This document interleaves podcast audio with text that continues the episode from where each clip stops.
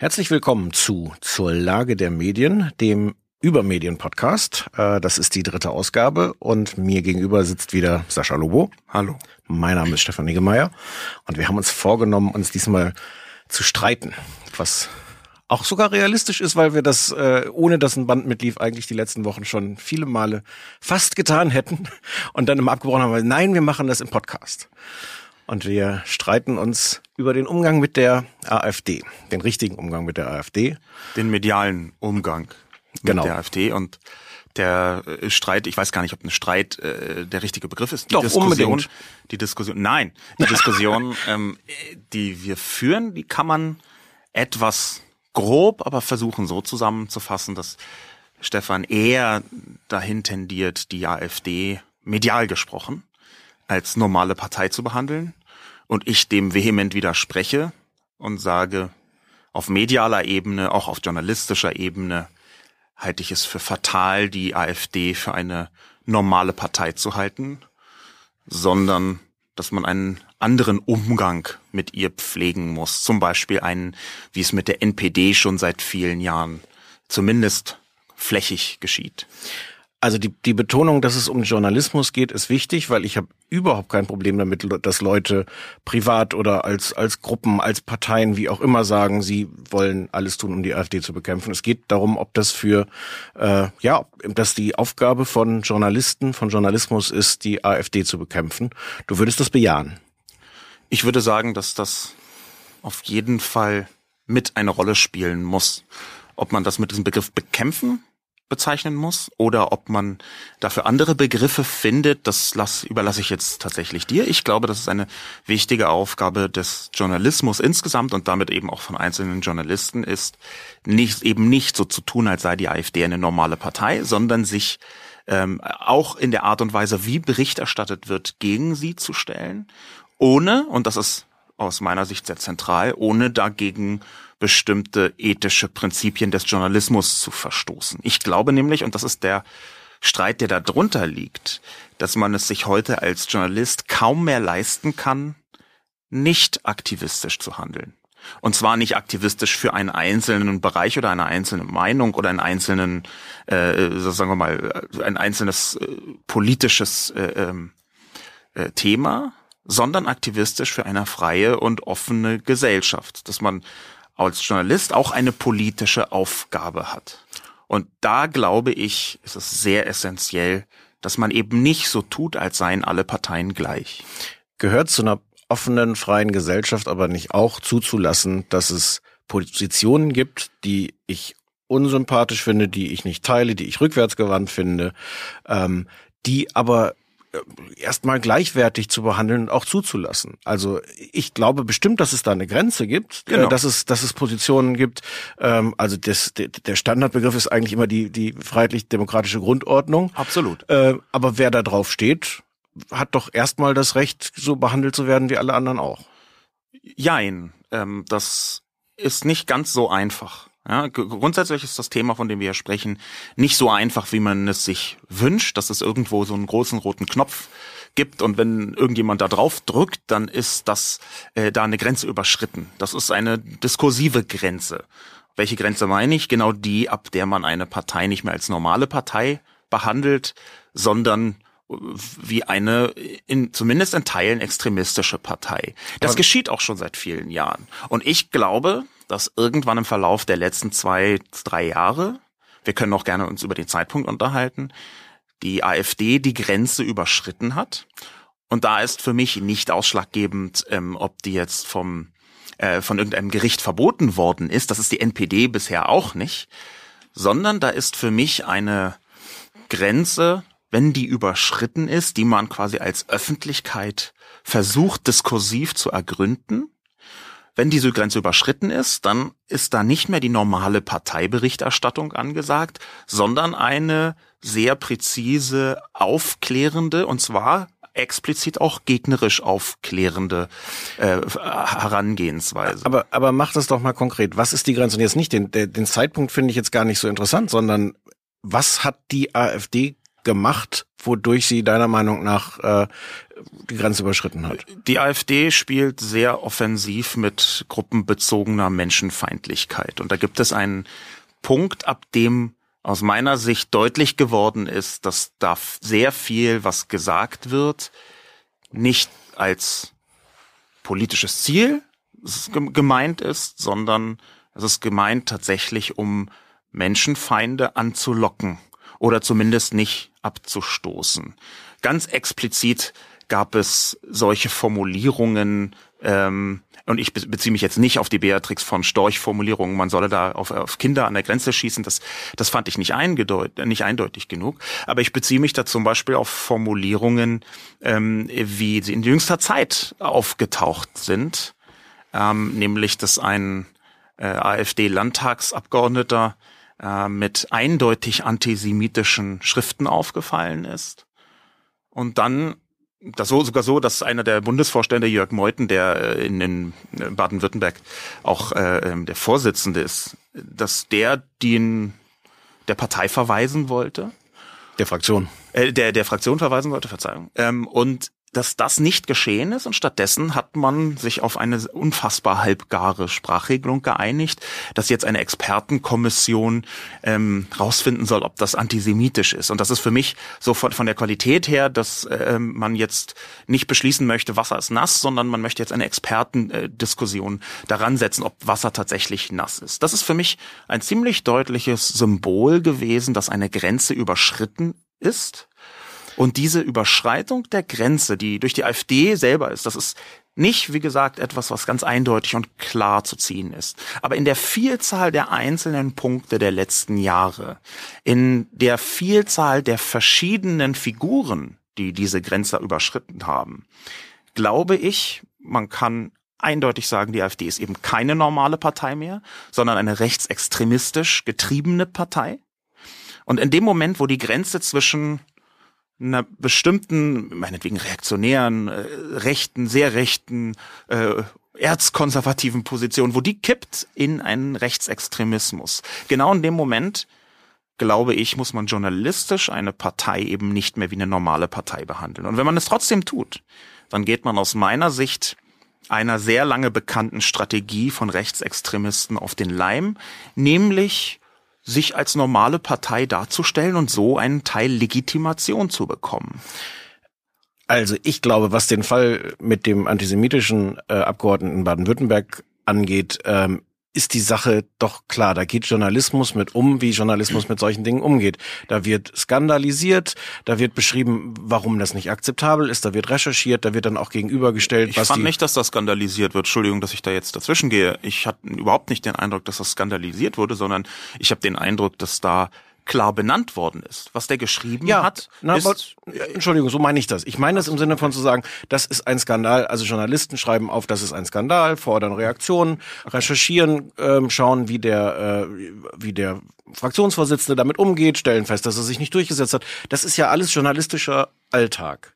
Ja. Ähm, und ich glaube, das, das funktioniert ja auch. So funktioniert der Journalismus. Die Frage ist ja, an welcher Stelle, das, also das würde ja in anderen Parteien, es ist jetzt auch nicht der erste Antisemitismusskandal in irgendeiner Partei in Deutschland. Also das, ähm, Nein. das, da muss ich ja jetzt nicht mit der AfD besonders umgehen, um festzustellen, das ist ein Punkt, wo Journalisten recherchieren, anprangern. Ich meinte das Wort skandalisieren nicht im Sinne von die haben irgendwas zum Skandal gemacht, was keiner ist, sondern, sondern Dinge anzuprangern, zu sagen, hier ist was, was, was wir für, für inakzeptabel halten. Da gibt es ja auch einen, einen Konsens zu sagen, wir müssen jetzt nicht noch diskutieren, ob Antisemitismus an sich was Gutes oder Schlechtes ist. Also da steht man ja auf einer Grundlage, auf einem Konsens von, von Demokraten. Genau, aber das ist ein Konsens, der durch eine Diskussion entstanden ist. Und diese Diskussion, das ist eine öffentliche Diskussion, die ist schwer fassbar, das gebe ich gerne zu.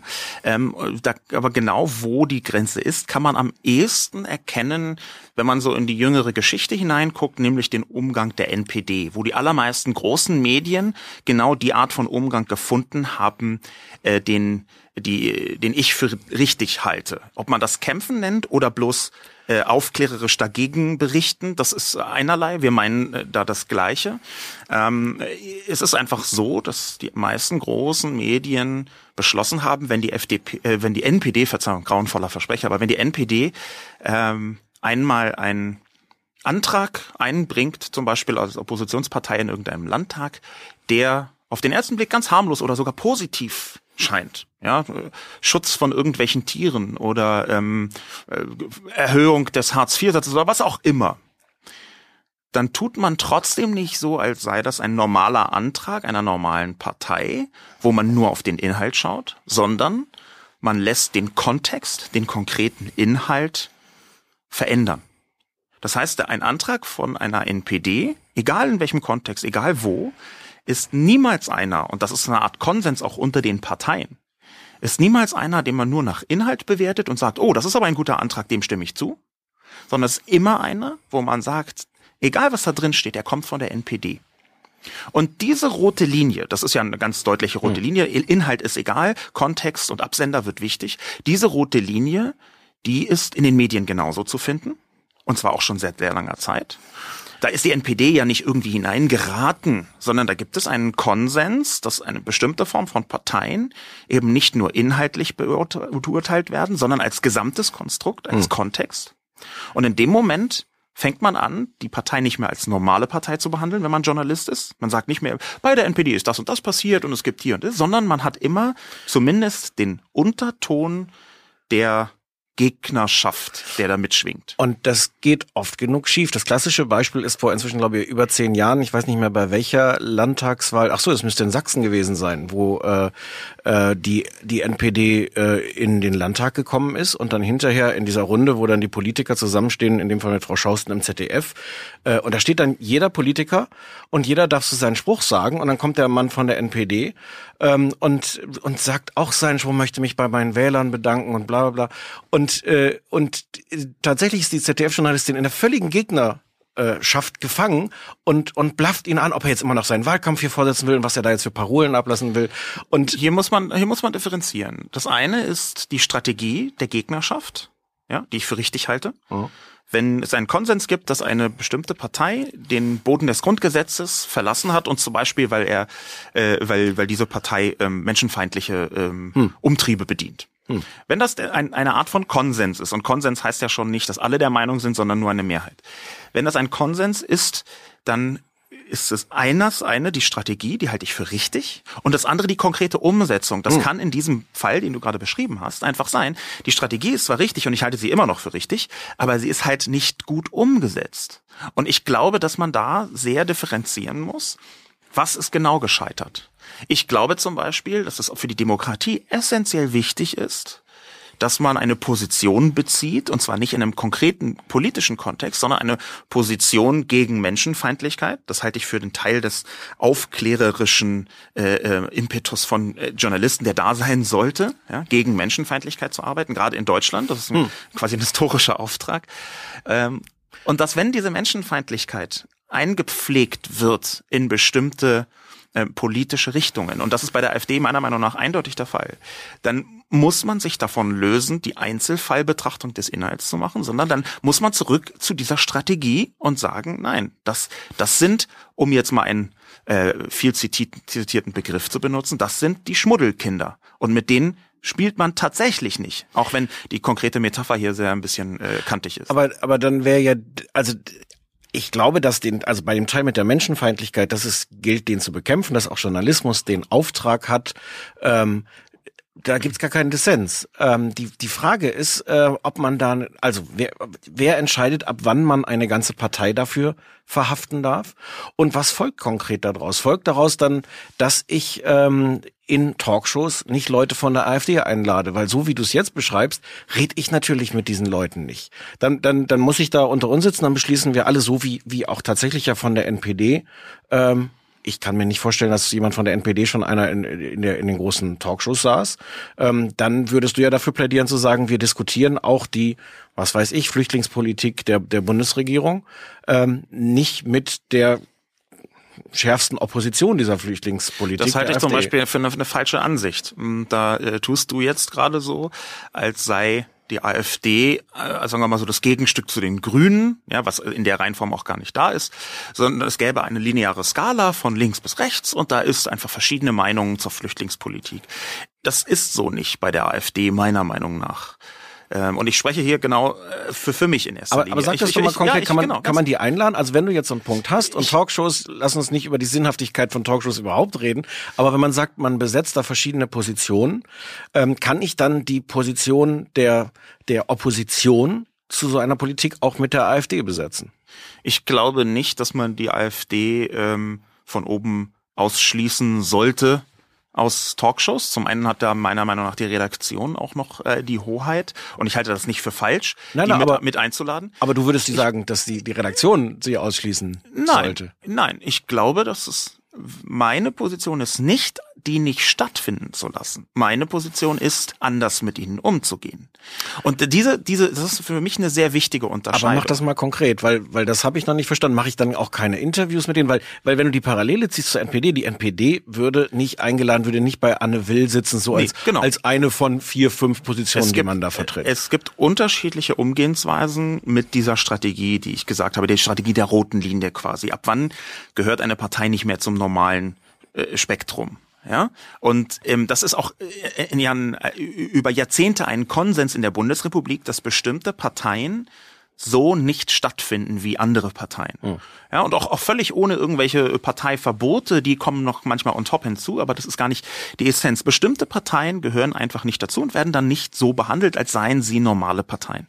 Ähm, das ist einfach erstmal, das kann man so feststellen. Und das, was für mich interessant ist, ist A, jetzt, wo verläuft die rote Linie? Und da können wir gerne drüber diskutieren. Ist die AfD schon über die rote Linie oder noch nicht? Ist eine Diskussion, die ich gerne führe. Ich glaube, sie ist schon drüber, aber ich akzeptiere, dass man sagt, sie ist noch nicht drüber. Müsste man dann am, an konkreten Fällen entlang machen. Aber die Existenz der roten Linie ist für mich, steht für mich außer Frage. Wie man da jetzt umgeht mit Parteien, die über die rote Linie hinaus sind. Wie ist also der Unterschied zwischen einer, in Anführungszeichen, normalen Partei und einer, in Anführungszeichen, eben nicht mehr normalen Partei oder vielleicht auch ganz ohne Anführungszeichen? Das ist nicht total vereinheitlichbar. Da kann man nicht sagen, also über die rote Linie und dann äh, gelten folgende Regeln A, B, C und nicht mehr in Talkshows einladen. Das würde ich gar nicht so sagen. Ich würde bloß sagen, dass man dann sich immunisieren muss gegen die lange bekannten Strategien der Rechtsextremen. Und eine, wenn nicht die wichtigste Strategie der Rechtsextremen, und zwar schon sehr lange, ist die Strategie der Legitimation durch Diskussion. Indem man sie als normalen Diskussionspartner darstellt, indem man einfach das nach außen medial das Gefühl vermittelt, hier handele es sich um eine ganz normale, legitime Position und so wie sich manchmal die Leute von den, von der SPD mit den Leuten von der CSU streiten, streitet sich hier halt jemand von den Grünen mit jemandem von der AfD. Das ist ein ganz klassisches Konstrukt, wo allein durch den Aufbau des Gesprächs schon eine Legitimation der Rechtsextremen stattfindet. Und ich glaube, das ist, ein, das ist eine lange bekannte Strategie. Ja. Und ich glaube, journalistisch darf man dann nicht auf diese Strategie reinfallen. Und das ist der große Unterschied. Das ist die rote Linie. Man darf sie nicht behandeln wie eine normale Partei. Wie man sie behandelt, da können wir gerne drüber diskutieren. Aber man darf sie nicht behandeln wie eine normale Partei. Aber ich finde den, den Schritt von dem Bekämpfen von Positionen und von dem Nicht-Legitimieren von menschenfeindlichen Positionen zum Bekämpfen einer Partei finde ich schwierig an der Stelle. Das ist weil schwierig. Es gibt, weil Ohne es gibt, Zweifel. es gibt Punkte, äh, bei denen ich zum Beispiel sagen würde, es ist es ist völlig legitim äh, zu sagen, wir wir müssen die Grenzen zumachen, äh, hier dürfen keine Flüchtlinge mehr hinkommen. Es gibt da eine klare Grenze zwischen einer, einer Politik, die ich nicht nicht nicht teile, die ich nicht gut finden muss, und einer und einer Politik, die aus aus prinzipiellen ganz übergeordneten ähm, Aber da, da haben wir, sagen wir mal, aus einer metaphorischen Perspektive sehr unterschiedliche Herangehensweisen. Ja, nehmen wir mal einen großen Topf Wasser, der diese Partei darstellt, eine Partei, und du sagst, äh, ich kann das ganze Wasser noch trinken, auch wenn da ein Tropfen Gift drin ist. Es ist ja nur ein Tropfen und ich trinke dann um das Gift herum. Und du merkst schon an der Metapher, dass die ist deutlich besser für mich geeignet. ähm, Aber ist es tatsächlich so, dass die rote Linie bezeichnet für mich eine Art Umkippen, wo wirklich keine Position dieser Partei mehr als das begriffen werden kann, was inhaltlich dasteht. Keine, weil die Partei selbst als Absender. aber die Partei ist doch noch gar nicht fertig. Die konkrete AfD, deswegen tue ich mich ein bisschen Das, schwer damit das zu lasse sagen. ich, das lasse ich als Ausrede für mich nicht gelten. Dass, dass du das, das gerne so sehen möchtest, ist okay. Nein, ich möchte das nicht so sehen. Ich, das, das ist doch, äh, Tatsache, dass es in der AfD verschiedene Strömungen gibt äh, und dass es, dass es da einen Teil gibt, und jetzt fragt mich nicht, ob das ein Drittel ist oder die Hälfte oder was, die sich einfach zurücksehend nach so einer Bundesrepublik der 50er, 60er Jahre. Es ist ja auch kein Wunder, dass die, dass die AfD voll ist mit Leuten, die, die früher glücklich auf dem konservativen Flügel der CDU waren. Und wo jetzt, man sie, wo ja. man sie auch nicht, wo man auch nicht sagen konnte, wir, wir, wir und laden die CDU, die CDU kann sehr froh sein, dass die jetzt alle rübergesogen werden, wenn ich mir zum Beispiel Heidmann angucke. Absolut. Ähm, der, der, der Punkt, den ich, ich will, da, den ich, der Punkt, den ich Lass mich eins sagen, ich will an keiner Stelle diese Positionen verteidigen. Ich will nur einen das Unterschied. du bisher ganz geschickt. Nein, ich finde, es ist ein Unterschied zwischen einer, einer, Position, die ich unsympathisch finde, die ich ablehne, die ich vielleicht auch privat bekämpfe, und einer Position, wo man, wo man sich auf einer ganz übergeordneten Ebene sagen muss, die finden wir nicht akzeptabel, die darf nicht genau. einfach in diesem Diskurs Richtig, stattfinden. Genau, da, da würde ich aber schon von der Formulierung her ein bisschen äh, Abstand nehmen, weil es nicht um einzelne Positionen geht. Das, das habe ich. Du, aber geht's doch in der Praxis? Nein, in, in, im Journalismus geht es doch. Nicht. Die rote Linie aus meiner Sicht ist, das habe ich jetzt eben vielleicht nicht deutlich genug gemacht. Ab welchem Punkt wird die einzelne Position egal und es zählt nur noch der Absender? Ja. Das, das ist für mich die rote Linie. Das habe ich versucht vorher zu erklären mit der NPD. Wenn die NPD den klügsten Antrag der Welt anbringt, ist trotzdem ein NPD-Antrag und wird abgelehnt. Das heißt nichts anderes. Wo ist die einzelne Position egal? Und das ist, ist ja auch ein Konsens, dass man so handelt, ja, dass NPD-Anträge in allen Landtagen werden abgelehnt, egal was drinsteht. Das ist also ein, so ein demokratischer Konsens zwischen den Parteien und in, inzwischen auch äh, zwischen den Medien. Und jetzt ist also die Frage, ist die AfD dort schon? Und da kann ich es persönlich nicht akzeptieren zu sagen, ähm, ja, nee, äh, die ist ja noch im Werden, diese Partei. Sie ist immer im Werden, wie alle Parteien immer im Werden Na, ist in einem viel größeren Maße natürlich ja, noch jetzt, dabei, jetzt, sich, genau, sich zu finden. Jetzt kommt aber ein sehr wichtiger ähm, äh, gruppensoziologischer Punkt dazu. Es gibt eine Reihe von sehr spannenden Untersuchungen, die äh, ich habe darüber zufälligerweise meine Diplomarbeit geschrieben, was das Internet angeht. Ähm, aber es gibt eine ganze Reihe von Untersuchungen, die sich damit beschäftigen, ab welchem Punkt ist eine Gruppe einer bestimmten Strömung zuzuordnen dass man gar nicht, muss jetzt nicht mit Rechtsextremen anfangen, sondern einfach einer politischen Strömung oder einer gesellschaftlichen Strömung. Der entscheidende Punkt ist überraschenderweise da nicht, dass es irgendwelche Leute gibt, die irgendwas sagen.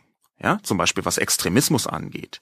Der entscheidende Punkt ist, wie der Rest der Menschen in einer Gruppe darauf reagiert.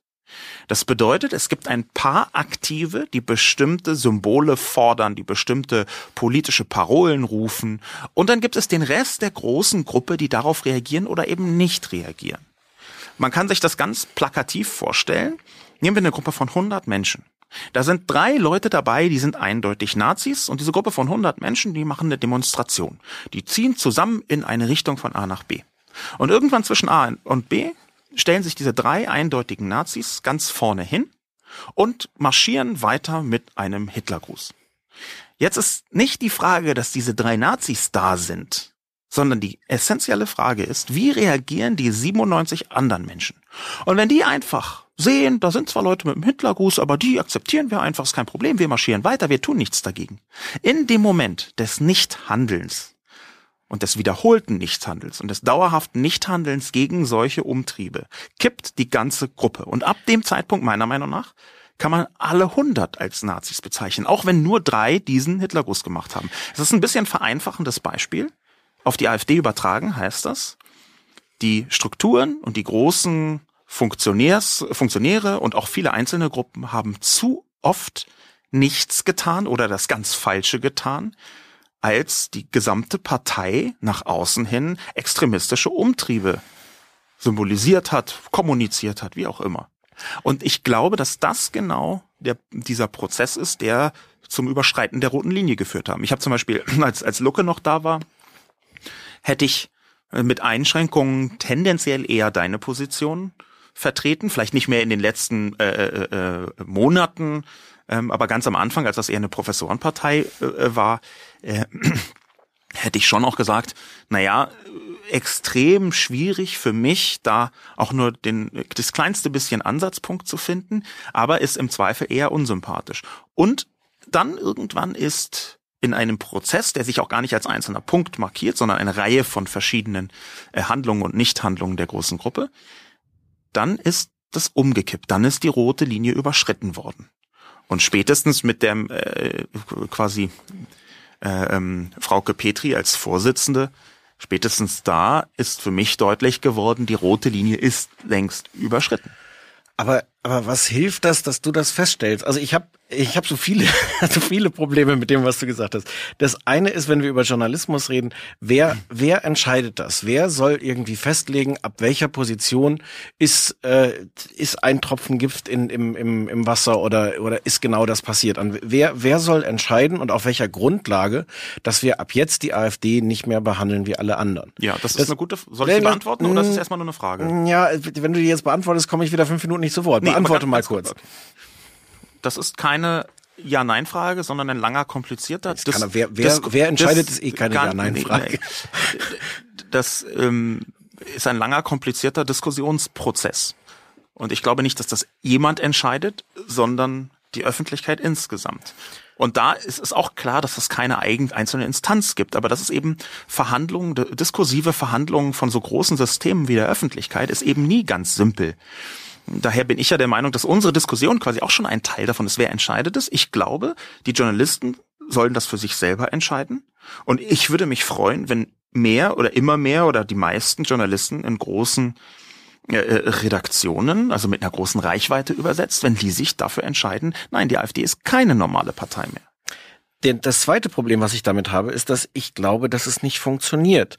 Ähm, dass du siehst ähm, am Beispiel Pegida, ähm, dass es nicht hilft, wenn du den Leuten die, die ja womöglich ziemlich genau dem Bild entsprechen, was du vorhin gesagt hast, wo Leute sind, die unterschiedlich wütend, unterschiedlich radikal sind, die aber es irgendwie äh, hinnehmen, dass, äh, genau. dass, dass ja, Leute... Nichts, daneben, nichts gegen Nazis in genau. der gleichen Demonstration. Ähm, was passiert ist, ist, dass ja von der ersten Sekunde an gesagt wurde, die sind, die waren im, im Diskurs sofort jenseits dieser roten Linie, die du beschrieben hast. Das sehe ich nicht so. Ähm, sondern? Ich plane seit Wochen, das hatte ich dir auch neulich gesagt, einen Artikel zu schreiben. Ich weiß, dass es sich jetzt nicht auf Pegida bezieht, sondern auf die AfD. Ähm, ich plane seit Wochen einen ähm, Artikel zu schreiben, äh, ähm, dämonisiert die AfD. Ja. Ich glaube, dass das Mittel der Dämonisierung richtig ist. Aber das hat doch bei Pegida überhaupt nicht funktioniert. Ähm, wir können gerne über die Art und Weise der Dämonisierung schreiben. Aber bei Pegida hat es regional gar nicht stattgefunden. Regional gab es äh, sowohl von der zum Beispiel der Polizei vor Ort in Dresden wie auch von den äh, damals im Wahlkampf befindlichen verschiedenen Politikern durchaus Akzeptanzsignale und eben nicht Bäh-Signale. Also dass jetzt nicht alle sich da einig waren, dass es da auch unterschiedliche Reaktionen gab, geschenkt. Also das ist aber doch auch eine Illusion zu sagen, dass man es schafft, dass, dass, dass die, das ist eine komplett, dass ich Bei gegen... der NPD hat, hat es super funktioniert über Jahre. Da ist die Dämonisierungsstrategie voll aufgegangen. Ja, es ist aber, aber es scheint bei der, bei, bei Pegida und auch bei der AfD nicht zu funktionieren. Oder sagst du, es gibt da diese Strategie gar nicht? Ich glaube, dass es zu lange nicht geschehen ist, aus, aus taktischen Gründen. Und aber du, du stellst dir vor, dass wenn du dann Leuten sagst, äh, die AfD ist nicht akzeptabel. Es gibt einen, einen breiten gesellschaftlichen Kontext, dass es nicht akzeptabel ist, AfD-Anhänger zu sein, AfD-Positionen zu vertreten, die AfD zu wählen. Dass das eine Wirkung hat, dass Leute sagen, ach guck, ja, wenn die alle dagegen uns sind, dann können wir die nicht wählen. Das ist doch im Gegenteil, das ist doch der Motor der, der AfD geradezu, dieses, dieses Opfergefühl den Leuten zu sagen, wir dürfen eigentlich, alle bekämpfen uns. Das ist doch die, die, die, die größte Scheinlegitimation, die größte, äh, das größte scheinbare Zeichen dafür, dass man Recht hat, weil man von allen bekämpft wird. Ich glaube nicht, dass es so einfach ist. Ähm, auch wenn ich ganz äh, ehrlich zugeben muss, das ist ein Diskurs, der im Moment stattfindet. Eine Entwicklung, die wirklich jetzt genau stattfindet, seit ein paar Jahren ja überhaupt erst in der Ebene auch äh, sehr intensiv mit sozialen Medien zusammenhängt natürlich, weil äh, Legitimation durch äh, Größe und durch äh, Kommunikation hm. und durch so eine bestimmte Wucht, die die konnte vorher nur in klassischen Medien stattfinden und inzwischen kann sie äh, in sozialen Medien stattfinden. Deswegen ist ja auch gar keine Überraschung, dass das alles äh, Lügenmedien-Schreier sind. Hm. Ähm, ich glaube aber trotzdem, dass es einen Grund dafür gibt, dass die NPD es nicht geschafft hat, obwohl sie über lange Zeit die meistgelikte Partei, inzwischen ist es die AfD, aber mhm. über lange Zeit war es die meistgelikte Partei auf Facebook und sie hat es trotzdem nicht geschafft, in den gesellschaftlichen Diskurs tief einzudringen. Und ich glaube, das lag auch an der Dämonisierung, nicht nur, aber auch an der Dämonisierung. Aber vielleicht liegt es auch daran, dass es Neonazis sind und dass es bei der AfD halt nicht nur Neonazis sind. Das, ist doch ein, ein entscheidender Unterschied, ob da eine Partei ist, die im Grunde schon in ihrem Namen sagt, dass sie, äh, dass sie im Grunde eine, eine neonazistische Partei sind, während die AfD und da können wir das, das können wir jetzt nicht tun, aber da könnten wir jetzt lange diskutieren, wie überzeugend die Abgrenzungsversuche der äh, AfD zu Neonazis sind. Die sind, glaube ich, sehr unterschiedlich überzeugend, aber es ist auf jeden Fall erheblich komplexer. Also allein natürlich, natürlich. Allein Deswegen dadurch ist sie auch, ist die AfD ja anscheinend auch eine Heimat von Leuten, die sich zumindest selbst nicht als rechtsradikal verstehen. Absolut, das oder zumindest das ist die NPD vermutlich sehr wenig von irgendwelchen Protestwellen wäre ich, wär so ich noch nicht mal 100% überzeugt, aber da, darum geht's ja gar nicht, dass die NPD da, äh, was Dämonisierung aus, angeht, noch weiter draußen ist. Das ist völlig außer Frage. Das, was ich nur sage, ist, dass irgendwann die AfD diese Grenze überschritten hat und dass bisher Dämonisierung funktioniert hat. Jetzt können wir gerne darüber diskutieren, wie die in Zukunft geschehen soll. Wie macht man Leuten, die nichts glauben, was in Medien steht, klar, dass es nicht mehr akzeptabel ist, diese Partei zu wählen? Ja, ich hoffe, dass du die fragst, die stellst du nicht mir jetzt die Frage. Nein, die Frage stelle ich uns. Das, das müssen wir doch rausfinden. Und ich würde da, mein, meine Position wäre, schreibt nicht vorschnell die Dämonisierung ab. ja, das, und deswegen aber, ist es ja für mich so wichtig. Aber das wäre jetzt die eine, äh, Entschuldigung, ich habe natürlich die Gelegenheit vergessen, dir zu antworten auf diese Frage. Doch nicht durch Dämonisierung, doch nicht dadurch, dass ich Leuten sage, das dürft ihr nicht tun.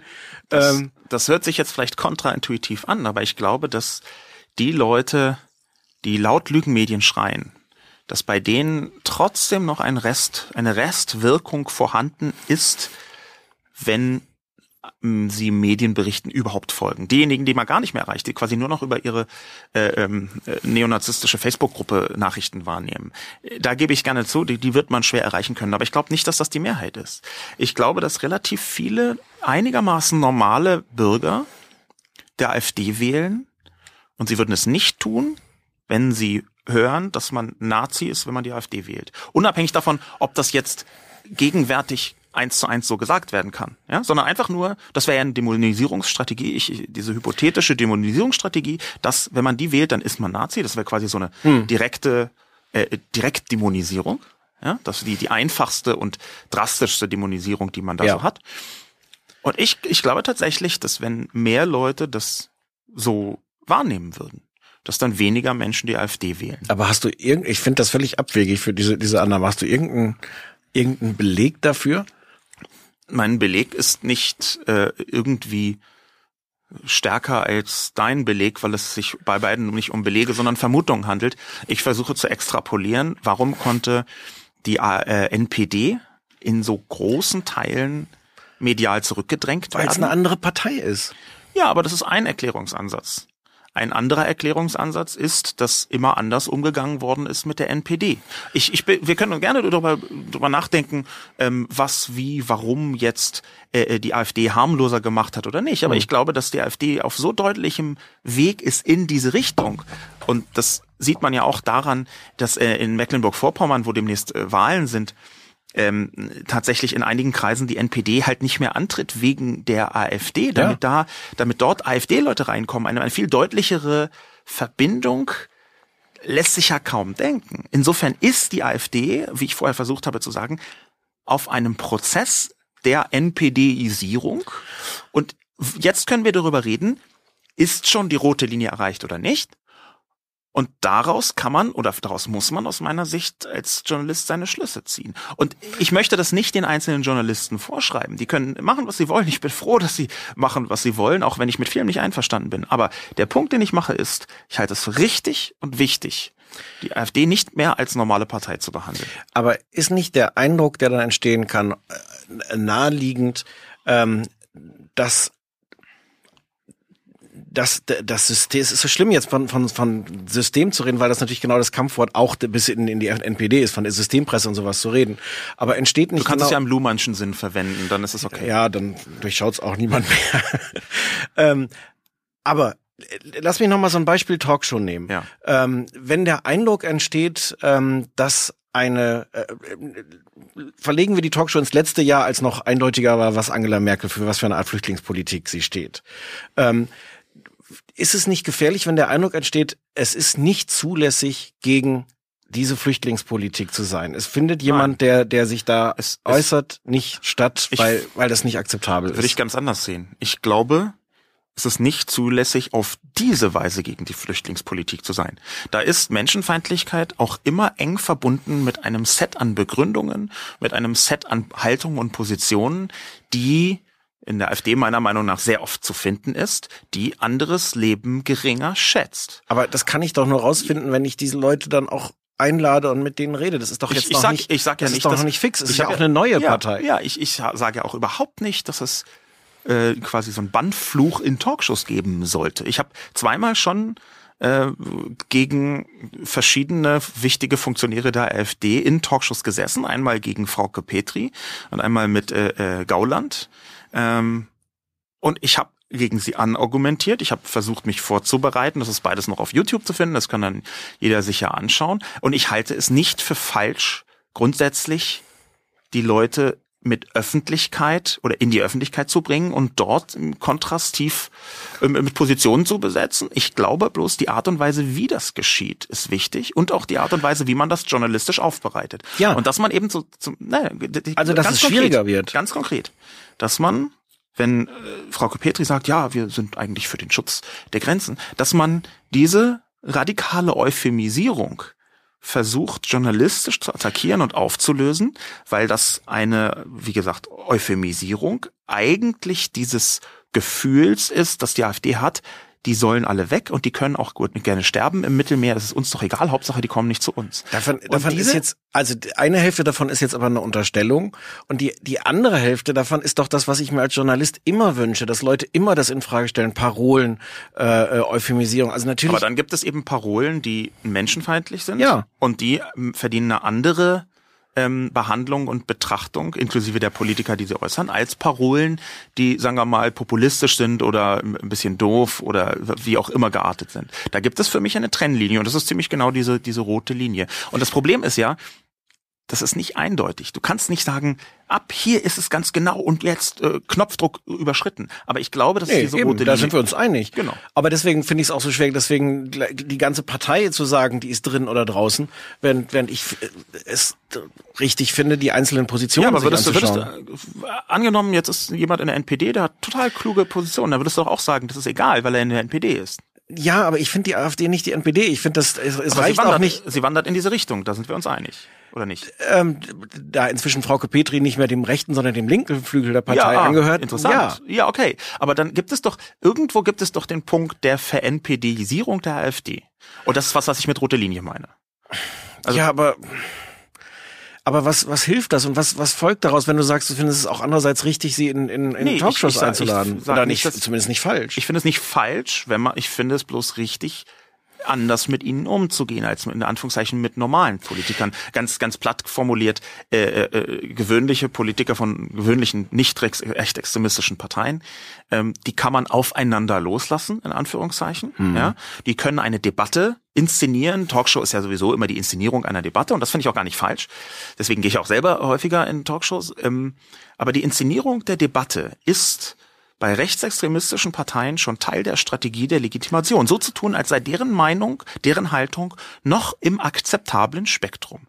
Das heißt zum Beispiel, dass ich innerhalb einer Talkshow eine, so eine AfD-Position anders in die Kommunikation, in die Debatte hineinlassen würde, als das mit gewöhnlichen Politikern geschieht. Und ich kann dir jetzt nicht genau sagen, äh, man darf die erst in der dritten Runde dazu holen und dann muss man ihnen drei kritische Fragen stellen. Und da- ich glaub, kann aber schon sagen, dass zum Beispiel etwas wie, da habe ich in der letzten Woche drüber geschrieben, ähm, Live-Fact-Checking dazu gehören könnte. Ja. Dass man also äh, versucht, live die ganzen gesagten und, und teilweise unterstellten Dinge nicht nur zu überprüfen, sondern auch darauf abzuklopfen, was stehen da für Haltungen dahinter. Und in dem Moment, wo eine menschenfeindliche Haltung dahinter steht, das entsprechend zu behandeln.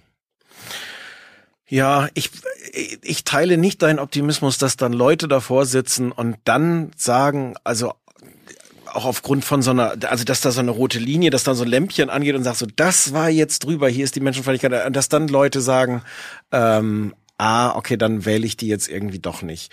Ich, ich sag dir mal einen, einen, einen Punkt, der mich eher so zu, zu deiner in deine Richtung zweifeln lässt, ist diese äh, diese Leipziger Studie, die die diese Langzeitstudie äh, über rechtsradikale äh, die Mitte-Studie, die Mitte-Studie, genau. ähm, die ja in, in diesem Jahr rausgefunden hat, dass die Leute nicht rechtsradikaler geworden sind, also nicht mhm. rechtsradikaler geworden sind, aber eher bereit sind, ihre rechtsradikalen Überzeugungen auszuleben im Sinne von so zu wählen, zu Demonstrationen zu gehen, sie Weil weniger verstecken müssen. Genau. Das ist ein Punkt, der mich ein bisschen grübeln lässt, ob vielleicht was dran ist, was, was du sagst, weil das natürlich dadurch passiert, dass plötzlich solche Positionen ähm, salonfähig sagt man dazu. Ja. Oder oder wenigstens nicht mehr geächtet. Ne? Also man man muss sich für bestimmte Positionen fühlt man sich in der Öffentlichkeit nicht mehr automatisch geächtet. Ja, also an der Stelle sehe ich die Gefahr, eine, eine, eine AfD, auch die diese Position auch vertritt, als normale Partei zu behandeln. Ich glaube nur, dass es, dass es überhaupt nicht hilft, da jetzt die AfD als Ganzes festzumachen, weil ich tatsächlich glaube, dass da viele Leute drin sind, die einfach wirklich es, es nicht es nicht aushalten, ähm, dass es einen gesellschaftlichen Demo Fortschritt ja, gibt. Demo ja, das mag sein, aber Demokratie, die können doch in der CSU äh, ganz gut Platz finden. Aber müssen aber wir die nicht ächten, die CSU? Nee, da ist zum Beispiel ein Punkt, wo du vorher äh, richtig gesagt hast, finde ich unglaublich unsympathisch. Da sind 117 Meinungen von äh, 115, die ich nicht teile bei der CSU. In, in, also Horst Seehofer ist für mich eine Art Kompass, der nach Süden zeigt. ja, wenn ich aus einem Koma aufwachen sollte und fünf Jahre nichts von der Welt mitbekommen habe, dann schaue ich mir einmal an, was Horst Seehofer äh, sagt und dann nehme ich von allem die gegenteiligen Meinungen und bin eigentlich ziemlich gut dabei. Aber der Punkt ist genau, das finde ich unsympathisch, das kippt ins Rechtspopulistische, da sind wir völlig einig. Aber da wäre für mich der Konsens, das finde ich noch nicht ächtenswert. Ja, da kann ich fast mit Strauß argumentieren. Rechts von der äh, CSU äh, darf keine demokratisch legitimierte und so weiter. Ja, aber, aber der Punkt, den ich da machen möchte. Aber nein, nein, nein, lass uns gerade mal bei dem Zitat bleiben, ja? weil weil das ja eins ist, das ist aus dem Interesse der CSU formuliert. Das ja. ist ja nicht, das hat er ja nicht formuliert, ja. weil es das Beste ist für die Gesellschaft in ja. der Bundesrepublik Deutschland, wenn es rechts davon keine keine Partei gibt. Ja. Das das wird aber so so wir tun aber so, als wäre das äh, genau so ein Konsens. Das war das ist parteistrategisch für die wichtig. Das heißt im Grunde da fällt die Partei, da fällt die Parteistrategie, so eklig ich sie finde, zusammen mit einer Rechtsstaatlichkeit. Der Punkt, den du sagst, also du da forderst, dass diese diese komischen Halbnazis wieder eine Heimat finden in der CSU, dann dann können die da nee, auch das bleiben? ist so einfach. Tatsächlich äh, gibt es äh, relativ gute Erkenntnisse darüber, ähm, dass viele Leute die AfD wählen, die vorher gar keine Partei gewählt haben, weil sie sich endlich von jemandem vertreten fühlen. Die natürliche Heimat von vielen Leuten, die in der AfD rechtsextremistische Umtriebe äh, ähm, mit ihrer Wählerstimme voranbringen, ist keine Partei zu wählen, Haben sondern immer dafür verbittert. gekämpft gegen gegen gegen ja, das ist die ja vielen Nichtwähler. Das ist ja ein, einer der Punkte, einer der Punkte, wo ich auch mich selber frage, ob nicht Nichtwähler wenn man die jetzt zum Wählen bringt, ob das vielleicht so eine irre gute Idee ist. Das hört sich jetzt, naja, aber das, das hört sich jetzt äh, komisch an, aber. Ja, das hört sich komisch an. Ich finde nicht, dass es sich komisch anhört, sondern ich finde, dass es sich anhört wie etwas, wo eine Überzeugung, die ich lange hatte, ja, ich bin in vielen ähm, Aktivitäten, geht wählen, egal welche hm. Partei mhm. so ungefähr, äh, ähm, war ich dabei, zwei Spots, um genau zu sein, ähm, mit, mit ein paar anderen Leuten ähm, und habe auch Artikel darüber geschrieben. Und das ist vielleicht ein Punkt, wo man sich getäuscht hat oder wo man zumindest sagen muss, im Moment ist das gar nicht so irre gut, auch für die Demokratie, denn ich glaube, dass in der Essenz die AfD eine undemokratische Partei ist. Ich möchte noch nicht von antidemokratisch sprechen. Der NPD wäre für mich antidemokratisch, aber in der Essenz ist für mich die AfD eine undemokratische Partei. Und zwar aus zwei Gründen. Der erste ähm, hängt zusammen mit dem, was du vorher gesagt hast. Darf man der AfD komplett betrachten? Muss man sogar. Du hast eine Wählerstimme, die ist für eine Partei. Und das ist eine quasi Verallgemeinerung der ganzen Partei, Verdichtung auf ein einzelnes Kreuz. Das ist die hm. Essenz der Demokratie ist, dass eine Partei, egal wie viele Flügel sie hat, nur insgesamt genossen werden kann. Ja, das ist der erste Punkt. Und der zweite Punkt, der ähm, für mich sogar eigentlich noch entscheidender ist, ist, dass Demokratie eben nicht nur heißt, die Mehrheit hat Recht. Es gibt in der Demokratie essentiell auch grundgesetzlich formuliert andere demokratische Errungenschaften, die nicht nur mehrheitsbasiert sind, sondern wo man sagen muss, es gibt sowas wie Minderheitenschutz, es gibt hm. sowas wie Menschenrechte und dann ist auch egal, ob 87,3 Prozent der Bundesrepublik oder in einem Bundesland oder wie auch immer für X sind, wenn X grundgesetzlich eine Katastrophe ist. Aber dafür, dann dafür ist egal, doch, wie, wie die Mehrheit entscheidet. Aber dafür muss man doch kämpfen. Also das muss man doch argumentieren. Das muss man Tue Leuten doch, doch. Hast du den Eindruck, dass ich nicht argumentiere? Nein, du, aber dir das, du argumentierst über die Frage, ob bestimmte äh, Positionen im Grunde auch einfach geächtet und tabuisiert werden genau. sollen. Ich, also ich glaube, das funktioniert halt nicht, wenn man da einfach so ein Flatterband hinstellt und alles sagt, was, was da drüber ist, müssen wir gar nicht mehr drüber reden. Meine schöne rote Linie, die sich metaphorisch halt noch so äh, äh, ganz Hab ich jetzt gerade so ein Flatterband gemacht. Hast du dir ein Flatterband gemacht? Das finde ich n, gar nicht so toll. Das ist aber eigentlich viel schöner, weil über Linien ging, ja gut. Ähm, der der für mich essentielle Punkt daran ist, ähm, dass wir uns erstmal darauf einigen, das gibt diese rote Linie. Es gibt sie auch faktisch, weil sie schon ganz lange in Betrieb ist, Stichwort NPD. Und der zweite Punkt ist dann die Diskussion, ob die AfD schon über die Linie ist oder nicht. Und da ist kein Argument aus meiner Sicht, dass ein Teil der AfD schon über die rote Linie ist und ein anderer Teil möchte, möchte bloß die 50er Jahre zurückhaben. das so, so parfümiert. ja, aber das, das Problem ist dadurch, dass man kann halt nicht sagen, ich gebe hier der AfD die Stimme, aber bitte nur dem Teil, der noch nicht über die rote Linie aber ist. Das die, die Frage ist doch nicht nur eine Prinzip prinzipielle, sondern die Frage ist doch, welche Strategie hilft. Der Punkt ist, dass wir inzwischen die AfD teilweise mit, mit 20 Prozent, 15 Prozent in Landtagen ja. haben. Dann, da gibt es dann jetzt äh, so auch so diese Verhinderungsstrategien. Das gab es lustigerweise jetzt auch in Bremen, wenn es darum geht, den äh, so Rundfunkräte und sowas zu besetzen. Ja. Äh, oder es ging in den Landtagen genau, ganz normal ich, darum, gehen die in, in, ins, ins Präsidium. Äh, Rot-Grün hat das in Bremen... Bei der, bei der FPÖ ist das in den 90er Jahren nicht passiert. Mhm. Und dort sieht man heute, äh, wohin das führt. Das, die FPÖ hat seit den 80er Jahren, also als Haider, äh, als der noch lebte und quasi ähm, da die, die Strategien vorangetrieben hat, äh, aus Kärnten als Landeshauptmann irgendwann, ähm, da ist ganz klar geworden, hier geht es um eine Legitimationsstrategie, hier geht es um die strategische Besetzung von Posten, die äh, womit mit der die FPÖ so in die Gesellschaft einsickert und wo sie als Symbol ausstrahlt, ist doch ganz normal, FPÖ zu wählen. Aber das stimmt doch nicht. Es gab doch in Österreich gerade auch, die waren die totalen äh, Schmuddelkinder. Natürlich durfte niemand mit der FPÖ regieren. Und als die ÖVP es gemacht hat, sind sie von, vom Rest von Europa geächtet worden. Das hat aber alles niemandem so sehr genützt wie der FPÖ. Nein, innerhalb von Österreich Österreich war diese Ächtung irgendwann nicht mehr da. Die war einfach nicht mehr da. Spätestens mit einer Koalition. Also kannst du mir nicht erzählen, dass innerhalb von Österreich, also der Rest von Österreich, äh, der Rest von Europa interessiert Österreich tendenziell nicht. Das ist sogar eher so eine Trotzreaktion, die ja. in Österreich da stattfindet. Ja. Aber innerhalb von Österreich war irgendwann die Ächtung nicht mehr da. Irgendwann hat man gesagt, ach, jetzt ist der Haider halt äh, Landeshauptmann in Kärnten. So schlimm kann das ja nicht sein. Kärnten ist ja noch nicht um, untergegangen. Und da hat man dann, und zwar in Form einer Koalition, also viel weniger hm. Ächtung als Koalition, geht ja gar nicht mehr. Koalition ist ja das größte Gegenteil der Ächtung, das man sich vorstellen kann egal was Europa macht. Hm. Da hat die Ächtungsstrategie nicht deswegen nicht funktioniert, weil sie irgendwann aufgegeben worden ist. Und aber ich glaube, das dass heißt, das mit der AfD ähnlich funktionieren kann. Aber das heißt, du findest es richtig, wenn dann zum Beispiel Rot-Grün in Bremen ähm, das Gesetz so ändert, dass der normalerweise der AfD zustehende Sitz im, ich glaube, es war Rundfunkrat, vielleicht war es Medienrat, irgend sowas, dass die AfD den nicht kriegt. Das würde ich so nicht so einfach nicht sagen. Ähm, das ist im, äh, ich glaube nicht, dass es da eine einzelne große richtige äh, Verfahrensweise gibt. Das muss man immer so machen. Ich glaube, dass der Rechtsstaat da an sich ein sehr wichtiger Wert ist mhm. und dass es dann eine Abwägung geben muss.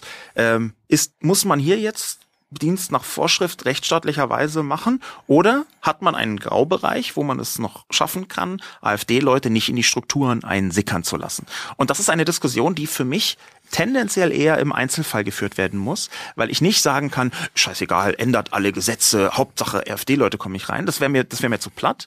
Ich glaube aber. Aber es wäre dir schon lieber, wenn es das Ergebnis wäre. Nein, ist, ist, das Ziel ist es. Ich sage, nicht der Zweck heiligt die Mittel, aber der Zweck ist richtig. Der Zweck ist richtig und der Zweck soll erreicht werden. Das Ziel ist richtig. Ich würde bloß nicht jedes Mittel dafür als richtig ansehen. Das ist der Unterschied. Also, aber auch wenn es dazu führt, dass die zweitgrößte Partei in einem Landtag dann nicht im Präsidium vertreten ist, wenn man es hinbekäme irgendwie.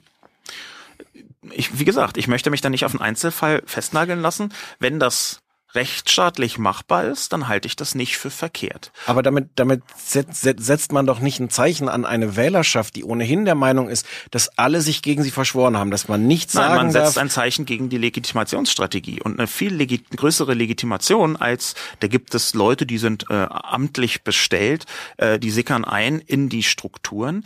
Ähm, aber es ist doch, äh, sie kann ein in die Strukturen. Wir reden jetzt hier von einer demokratischen Wahl, wir reden von einer, ja, wir von reden einer, aber von von einem Parlament. Absolut. Wir reden von einer demokratischen Wahl, aber wir reden von einer undemokratischen Partei. Na, du redest von einer undemokratischen genau. Partei. Ja, das habe ich, ja gerade ich, gesagt. Ich, ich spreche von einer Partei, wo man noch nicht weiß, wo sie am Ende ist und wie das, demokratisch Das halte ich zum Beispiel für wahnsinnig mutig interpretiert. Wir haben ja gerade schon gemeinsam festgestellt, dass es gute Argumente dafür gibt, dass die AfD Richtung NPD geht und dass die NPD nicht demokratisch ist. Da müssen wir jetzt ja nicht drüber diskutieren. Ja, aber das, da, da reden wir jetzt auf verschiedenen Ebenen. Aber, aber, aber dann, dann muss man doch diese Partei verbieten. Nein.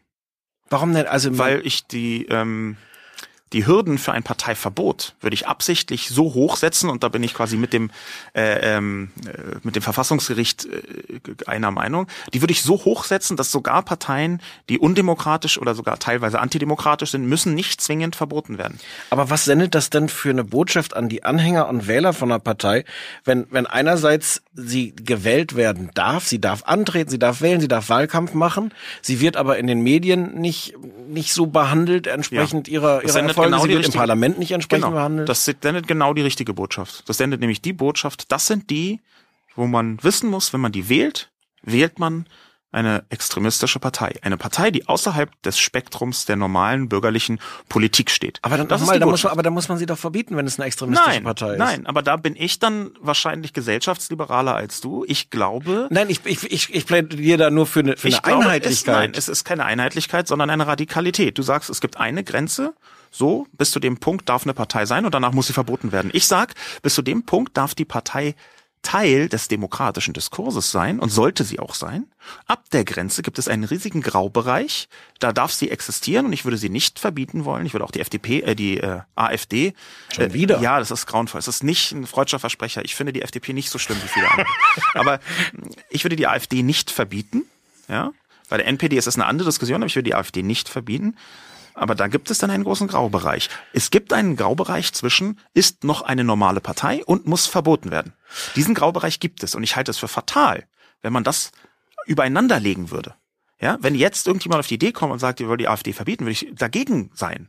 Na, aber es gibt dann zumindest ein geordnetes Verfahren, wo am Ende ein, ein Gericht, äh, hopp oder top, dass das alles am Ende nicht das ist, was man will und dass das nicht mehr nicht nicht äh, niemanden glücklich macht, ist auch klar. Aber es gibt zumindest äh, ein Verfahren und Institutionen dafür. Ja, aber das ist das ist ja kein Selbstzweck. Ja, also hier wir ich, wir rütteln hier gerade, was sehr interessant ist, unsere Diskussion ist ganz stark in Richtung Politik und Gesellschaftsverständnis gegangen und hat sich vom klassischen Journalismus ungefähr 100 Kilometer entfernt. Ich, ich wollte auch gerade wieder zurückkommen. Ja, dann kommen wir wieder zurück. Weil was wir zum Schluss jetzt noch besprechen müssen, ist natürlich die Frage, wie das Internet das alles ändert. Also wenn es einen breiten Konsens gäbe, in den klassischen Medien zu sagen, wir sehen die AfD als als Gegner. Ich bringe es jetzt mal auf die, genau, auf die Formel. Ja, das, wir behandeln die nicht wie die anderen. Ja.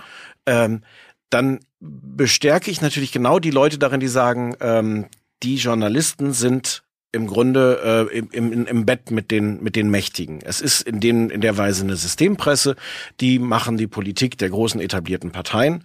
Äh, das würde erstens dramatisch verschärfen die Glaubwürdigkeitskrise nochmal und zum anderen informieren sich die Leute dann woanders. Es ist ja nicht so, was vor vor 10, 20 Jahren noch funktioniert hätte, zu sagen, wir wir die, die Medien, wir Journalisten geben bestimmten Positionen keine Plattform und dann findet die auch tatsächlich fast nicht statt. Man konnte sich auch früher irgendwie informieren. Natürlich gab es andere Möglichkeiten, sich auszutauschen.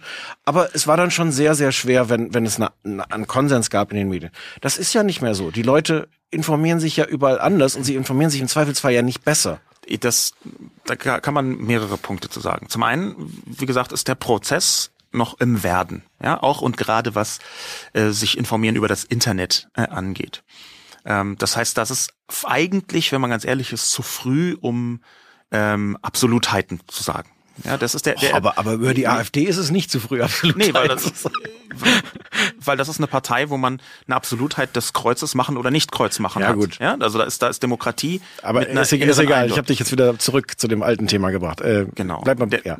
der Punkt mit der mit den Medien ist aus aus meiner Sicht noch ein bisschen anders gelagert. Es geht da nicht nur um Internet und sich über soziale Medien äh, zu informieren. Es geht um eine Gruppe, die aus Wählersicht für meine Begriffe die wichtigste ist. Es geht nicht um den harten Kern der AfD-Wähler um jeden Preis, die alles, was irgendwo in den Medien ist, was AfD heißt, ähm, sofort nur noch unter ihrer Brille sehen, hm. sondern es geht um diesen großen, in meiner äh, Wahrnehmung sogar sehr großen mehrheitlichen Randbereich potenzieller AfD-Wähler. Mhm. Es geht um diejenigen Leute, die überlegen, welche Partei wähle ich denn? Ich bin nicht sklavisch fixiert auf eine. Ich share auf meiner Facebook-Seite nicht jeden Tag irgendwelche äh, ähm, äh, rassistischen Meme, die von der AfD aufgebracht werden, ähm, sondern ich überlege so ein bisschen, was wähle ich eigentlich. Ich halte das für die absolute Mehrheit in diesem Land insgesamt, die jetzt nicht so eine totale Fixierung haben, sondern so sagen, ach, was wähle ich denn? Ja. Diese gewisse Unschlüssigkeit, diese politische Unschlüssigkeit, die wird sehr wohl beeinflusst von den redaktionellen, traditionellen Medien. Wenn in der Tagesschau so getan wird, als sei die NFD eine normale Partei. Ja, ganz normal. Der AfD-Sprecher äh, gab heute bekannt, dass äh, die zum äh, U-Boot-Deal mit Südafrika die AfD folgende Position, also was man mhm. so von klassischen Parteien hat. Dann ist das Zeichen, was dieser unschlüssigen Person gesendet wird, Du kannst in deine Gedankengänge, wen du wählst, ruhig die AfD mit einbeziehen, denn sie ist eine normale Partei. Und ich glaube, dass das genau der Kern ist, der falsch gehandhabt wird von sehr vielen. Und ich glaube, dass doch auch der, der, der Punkt ist, wo du eine Position hast, die ich nicht teile und nicht teilen kann. Ich glaube, dass ein Großteil der Menschen eben nicht diese ähm, Echokammer, Filterblasen, Nazis sind, die ohnehin, egal was draußen passiert, nur unter ihrer Brille wahrnimmt, sondern ich glaube, dass es einen sehr großen Teil von Menschen gibt, die so eine gewisse Unschlüssigkeit haben und sich überlegen, was wählen sie und die eben doch nochmal Tagesschau gucken oder doch nochmal auf Spiegel Online oder wo auch immer nachlesen, was das eigentlich genau bedeutet. Und wenn dort die wiederkehrende Diktum, die wiederkehrende Urteil ist, es handelt sich um eine Partei, die man nicht wählen kann, wenn man nicht Nazi sein möchte. Aber ganz, ganz, ganz platt formuliert. Dann glaube ich, dass das eine Wirkung hat. Auf die, den innersten Kern, da sind wir uns vollkommen einig, die werden das als Bestätigung sehen. Ich glaube, auf die Mitläufer drumrum, für die ist das schon ein Problem. Aber wie würde die Tagesschau das denn legitimieren? Also zu sagen, wir, wir behandeln die AfD hier nicht wie eine normale Partei. Das habe ich jetzt, wenn ich das in dieser Stunde nicht geschafft habe, dir begreiflich zu machen. Nein. Ich glaube, dass die AfD über die rote Linie gegangen ist. Ja, Und zwar aber, zu einem guten Teil. Und aber, das reicht ein Teil. Aber Insofern, dass du das, das, glaubst, reicht ja nicht. Und jetzt, Nö. gut, dann kommt jetzt der gesellschaftliche Diskurs. Genau. Aber, aber, aber wenn der Vorwurf an, an Journalisten ist, ihr seid äh, parteilich, ihr seid nicht unabhängig und dann, dann, dann gibt es den Unabhängigkeit heißt nicht, alle Positionen gleich zu beurteilen. Es ist einfach, es gibt in den, in den amerikanischen Medien, in der amerikanischen Politik seit langem auch eine Diskussion, die äh, gemündet hat im äh, in einem einer sehr lustigen kleinen Anekdote, ähm, die medial betrachtet so geht, wenn die Demokraten sagen, die Erde ist rund hm. und die Republikaner sagen, die Erde ist eine Scheibe, dann ist es halt nicht die Aufgabe der Medien zu sagen, äh, die Form der Erde ist umstritten. Ist aber eine völlig andere Diskussion. Bin ich, bin ich völlig ist deiner Meinung, ist in der Praxis sehr schwierig, genau. wie man jetzt in, in Großbritannien auch beim Brexit gesehen hat, Richtig. wo die, wo die, wo es einerseits extrem parteiische Zeitungen gab und dann eine BBC, die versucht hat, 50-50 das zu erzählen und am Ende ist dieses ganze Fact-Checking zu kurz gekommen. Ja, aber für mich ist das genau diese Diskussion. Ja, es geht, wenn etwas über die rote Linie ist, dann geht es nicht mehr darum, so zu tun, als sei das eine legitime nicht, Meinung. Aber das ist doch jetzt keine Frage von roten Linien, sondern es ist eine Frage einfach auch von von von was ist wahr und was ist unwahr. Also da geht es ja jetzt nicht darum, sind bestimmte Positionen menschenfeindlich, sondern da geht es auch einfach darum, ist das einfach äh, eine Falschbehauptung? Nein, aber ist das, das ist jetzt das ist jetzt dein quasi beruflicher Bias als, als Medienjournalist. Für dich ist halt Wahrheit und Unwahrheit ein so wichtiges Kriterium, was völlig das sei dir gegönnt. Das ist ja dein Job. Entschuldige bitte, dass ich da dran hänge. Ja, das ist völlig in Ordnung. Diese Unterscheidung. Aber es gibt halt Kriterien, die mit Wahrheit und Unwahrheit nicht mehr sich fassen lassen. Ein Hitlergruß ist nicht wahr oder unwahr, sondern er ist eine Aussage. Ja. Und die muss man anders bewerten als Fact-Checking orientiert. Ja. Insofern ist die Weil, Beschreibung einer Haltung, ja, ist für mich eine journalistische Pflicht. Und wenn diese Haltung menschenfeindlich ist, dann muss ich dagegen halten. Ich glaube, es ist die Pflicht von Journalisten, auf einem bestimmten Deswegen sind sie ja auch quasi sich selbst als vierte Gewalt mitbezeichnend. Es passiert wahnsinnig häufig. Ähm, das ist die Pflicht von Journalisten, eine grundgesetzliche, äh, einen grundgesetzlichen Auftrag der äh, zu transportieren, der eine, eine offene, freie, sichere Gesellschaft äh, zum Ziel hat. Das halte ich für, für ernsthaft wichtig. Aber ist nicht das, was passiert, um, um jetzt also zwei Beispiele zu nehmen, ähm, dieses die Autorisierung vom Interview in der Rheinzeitung mit Frau Petri, äh, wo die Rheinzeitung offen gemacht hat, was hat sie wirklich gesagt und wie hat sie durch Autorisierung ja. versucht, das zu ändern. Ähm, was ich im Prinzip lohnenswert finde, was aber Fand merkwürdig ist, wenn man das nur macht, wenn das Frau Frau Petri macht. Ich wette, ohne dass ich es beweisen kann, ich wette, dass jede Woche ein ähnlicher Fall mit einer anderen Partei kann total gut auf, sein. Auftaucht. Aber das ist für mich ein sehr schönes Beispiel, weil es zeigt, da ist da ist ein, da ist ein journalistischer, ein gesellschaftlicher Mehrwert dadurch, dass man ja. eine bestimmte Regel bricht. Es ist für mich keine absolute Grundregel des Journalismus. Ich halte sie sogar tendenziell eher für falsch und äh, also alles autorisieren zu lassen dauernd. Ähm, aber ich glaube, in diesem Fall war es absolut richtig. Und aber, aber der, genau die Art, also das ist für mich genau der Unterschied zwischen Behand normale Behandlung einer normalen Partei und Behandlung einer eben nicht normalen Partei. Ja, aber das Partei. ist also der Eindruck, der bei mir entstanden ist, ist nicht, dass Journalisten mit einem Maß messen und deswegen äh, feststellen, manche Sachen sind drüber, manche Nein. nicht, sondern dass man mit unterschiedlichem Absolut. Maß misst. Ich, ich rufe ja auf, ich rufe ja auf, ja. dazu mit unterschiedlichem Maß zu messen. Ich rufe auch einmal das normale Maßband für normale Parteien innerhalb des demokratischen Spektrums und wenn die rote Linie überschritten ist, dann nicht mehr mit normalem Maß messen. Ja. Genauso wie ich vorher gesagt habe, die NPD wird seit vielen Jahrzehnten nicht mit normalem Maß gemessen. Aber äh, ja, aber mit der NPD würde man im Zweifel gar kein Interview machen. Aber hast passiert du, auch, finde ich gar nicht schlecht. Aber hast ja, aber boah. aber hast du das Gefühl, dass am Ende zum Beispiel bei, bei dieser Boateng ist das das andere Beispiel Gauland und Boateng, ähm, Hast du das Gefühl, dass am Ende da wirklich Leute beeindruckt waren und, und, und rausgegangen sind, wir können es jetzt vermutlich beide nicht messen, und rausgegangen sind und gesagt, ach, guck mal, so ist die, die, die Petri wirklich, so denkt der Gauland wirklich, war das nicht, nicht am Ende eher was, wo, wo, wo auch so ein Gefühl entstand, okay, die Medien, die sich hier in so einer klaren Gegnerschaft ver verstehen, äh, greifen zu unlauteren Mitteln, Nein. spielen dann unfair, da würde ich, da würde ich zum einen ähm, die beiden Fälle unterscheiden. Den Gauland-Fall, der war mir nicht eindeutig genug. Der war sehr den, unübersichtlich. Der war unübersichtlich, da, ich würde der FAZ da nie äh, äh, allzu viel unterstellen wollen. Ich bin aber auch der Meinung, dass das ähm, sich weniger als Vorzeigefall eignet.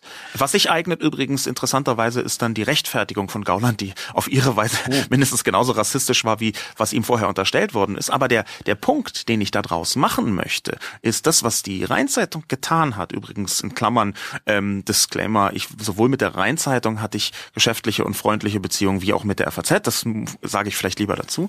Ähm, der, der, was die Rheinzeitung gemacht hat, fand ich genau die richtige Art und Weise, wie man eine Andersbehandlung von solcher Politik herstellt. Das fand ich richtig, das fand ich gut und das hat für mich mit ziemlicher Sicherheit, und wir sind hier beide im Bereich der Vermutung, das mhm. ist ja das Problem, und sogar im Bereich der Prognose, also Vermutung über die Zukunft. Es hat mit ziemlicher Sicherheit Leute dazu gebracht, darüber nachzudenken, ist das jetzt richtig, der AfD zu wählen oder nicht? Ob das ein Mittel ist, was für immer wirkt, wie konkret welches Mittel wirkt. Aber es gibt nicht so richtig viele Indizien, dass es bislang wirkt, wenn man sich so die, die Landtagswahlergebnisse anguckt. Also zumindest das von Rheinland-Pfalz, wo die Rheinzeitung ist, war nicht so schlimm wie das von Baden-Württemberg äh, und äh, Sachsen-Anhalt. Äh, das ist natürlich jetzt alles Spekulation, ja. aber man kann schon versuchen, äh, Anhaltspunkte zu finden, was hat in der Vergangenheit geklappt. Dass durch, durch das Internet sich das ändert, bin ich total d'accord. Aber ich glaube auch, dass man dieses gute alte Mittel der gesellschaftlichen Ächtung, der Dämonisierung nicht vorschnell abschreiben sollte, nur weil ein Großteil der Menschen sich jetzt auch und sehr intensiv über das Internet informiert. Also ich habe die Sorge, dass wir jetzt noch noch sehr lange reden könnten, wenn ich jetzt noch noch irgendwie ein Fass aufmache. Mach doch ein Fass ich, ich mache noch ein kleines auf. Ich ja. versuche es mal ich bin mir nicht sicher, dass es so überzeugend ist. Wenn wir ein Beispiel nehmen, was, was mir am Herzen liegt, äh, wenn es so um äh, Emanzipation von Homosexuellen geht. Ähm, da ist die AfD die, die unsympathischste Partei, die ich mir denken kann. Ähm, ich finde aber, dass es auch da Unterschiede gibt, dass es da Positionen gibt, wenn Leute sagen, also äh, Schwule und Lesben sollen nicht heiraten dürfen, dass es Positionen gibt, die ich einfach falsch finde, die ich rückwärtsgewandt finde, ähm, die ich persönlich auch bekämpfen würde. Mhm. Ähm, bei denen ich es aber schwierig finde, auch im Sinne davon, wie überzeugt man diese Leute oder auch Sympathisanten, wenn die von vornherein, wenn jede solche Äußerung so einen Stempel kriegt, homophob. äh, ist, äh, müssen wir gar nicht drüber diskutieren. Auch Hat wenn es Homophobie ist sofort, ist? ist sofort jenseits der Grenze. Also ich, ich halte es für Hom- Homophobie tatsächlich. Ähm, und ich, ich glaube, dass Homophobie äh, unfassbar verbreitet ist. Ich, ich, Ähm, ich auch. Ich, ich frage, meine Frage ist jetzt: Hilft das? Hilft das, Ja. diesen Stempel da drauf Ja. zu machen? ja.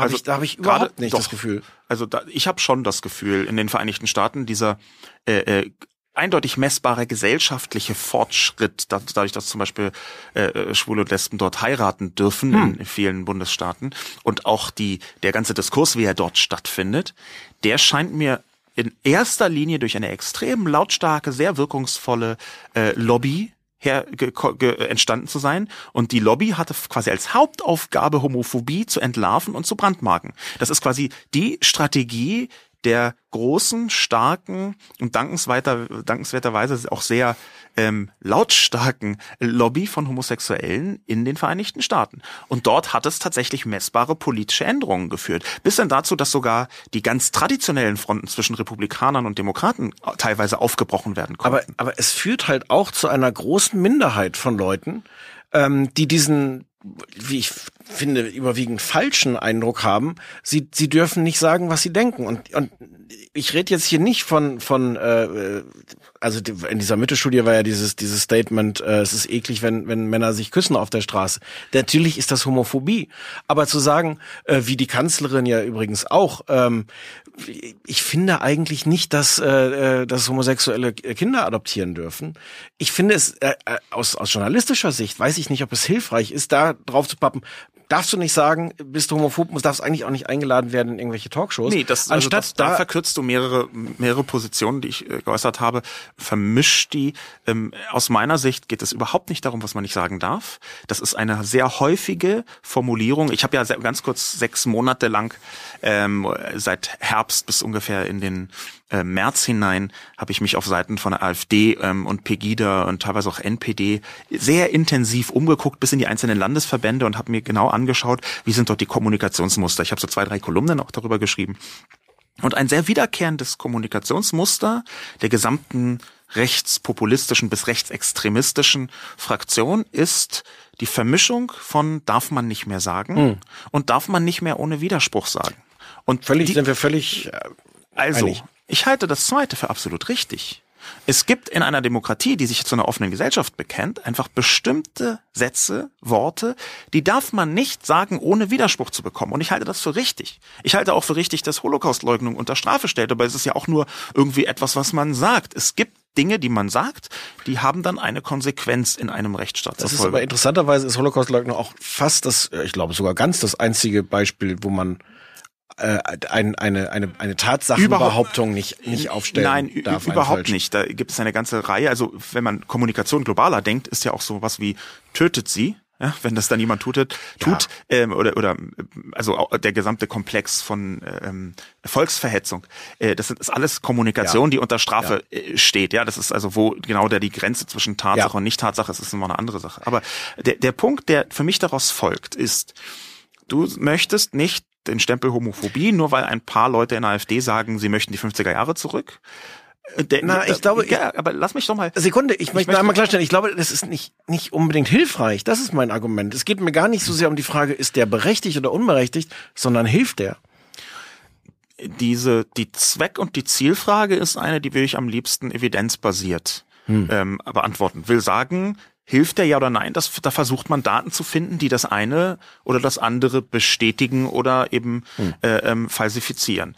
Aber was völlig außer Frage steht, ist, dass ein Zwischenruf, wie er neulich geschehen ist im Landtag von, ich glaube, Sachsen-Anhalt, ähm, äh, wo eine Parlamentarierin darüber gesprochen hat, dass in bestimmten äh, Ländern äh, die Todesstrafe auf Homosexualität steht und ein, ein AfD-Landtagsabgeordneter rief dann, das sollten wir hier auch einführen. Ich paraphrasiere, das war ungefähr es der Inhalt. War auch ein bisschen unklarer, worauf es sich bezog, aber die Alternativen waren nicht viel besser. Das ja. Problem, das Problem, was sich daraus ergibt, ist, dass innerhalb einer Partei, wo man solche Homophobien zulässt, wie die sollen nicht heiraten dürfen, die sollen das nicht dürfen, wo man quasi eine komplette und in meinen Augen menschenfeindliche Andersbehandlung von Personengruppen zulässt, dass sich fast automatisch, und das ist tatsächlich äh, soziologisch nachweisbar, fast automatisch Extrempositionen mit ansiedeln und mit wohlfühlen.